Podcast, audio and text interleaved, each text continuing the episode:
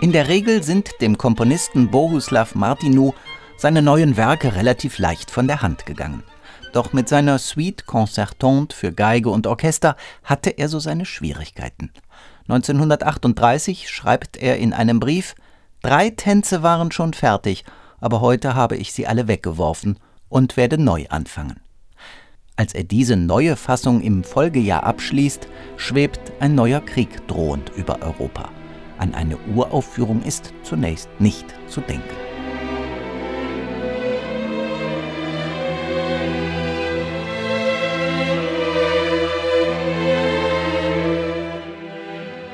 Erst nach Kriegsende, im Dezember 1945, erfolgte die Premiere in Amerika. Doch bis heute führt Martinus Suite ein Schattendasein im Konzertalltag zu Unrecht. Denn das Werk ist reich an Kontrasten, an Farben und Ausdrucksformen.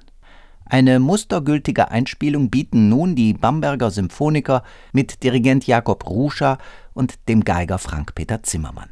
Martinu klingt hier in allen vier Sätzen prägnant und klar, pointiert und zugleich klangsinnlich.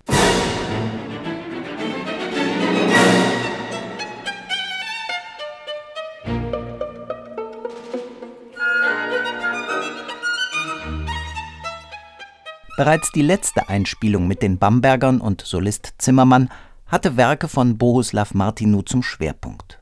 Wenn auf die beiden Violinkonzerte jetzt die Suite Concertante folgt, ist das eine schlüssige Fortführung.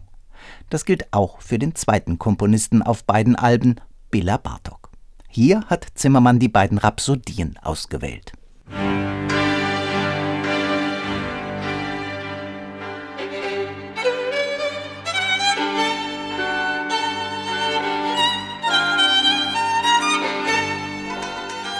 Vom ersten Takt an kommt der Charakter des Rhapsodischen voll zur Geltung. Schwungvoll und wie improvisiert, spielfreudig, mit scharfen Akzenten und elegischen Zwischentönen, keck und verspielt.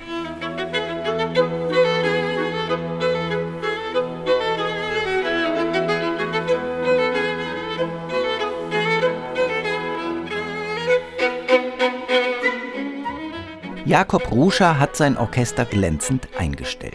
Die Bamberger Symphoniker spüren in jedem Winkel Feinheiten und Finessen auf und fangen den Geist von Bartoks Rhapsodien auf diese Weise treffend ein.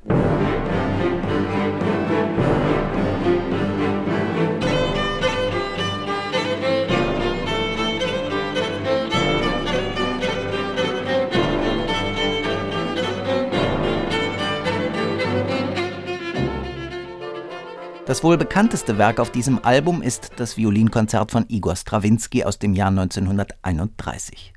Das Werk steht in D-Dur, wie die großen Vorgänger von Beethoven über Brahms bis Tschaikowski. Doch Strawinski schreibt ein Konzert, das wie eine ironische Antwort auf die namhaften Vorgänger erscheint.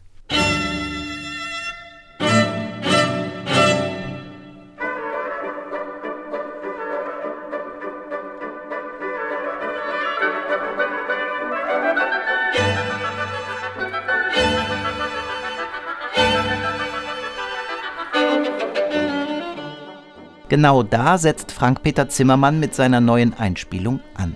Er entlarvt die wechselnden Stilkleider, die Strawinski ausgewählt hat. Doch vertraut Zimmermann dabei nicht auf den erhobenen Zeigefinger, sondern auf eine gekonnte, spielerische Leichtigkeit mit einem verschmitzten Leuchten und sicherem Gespür für die Doppelbödigkeit dieser Musik.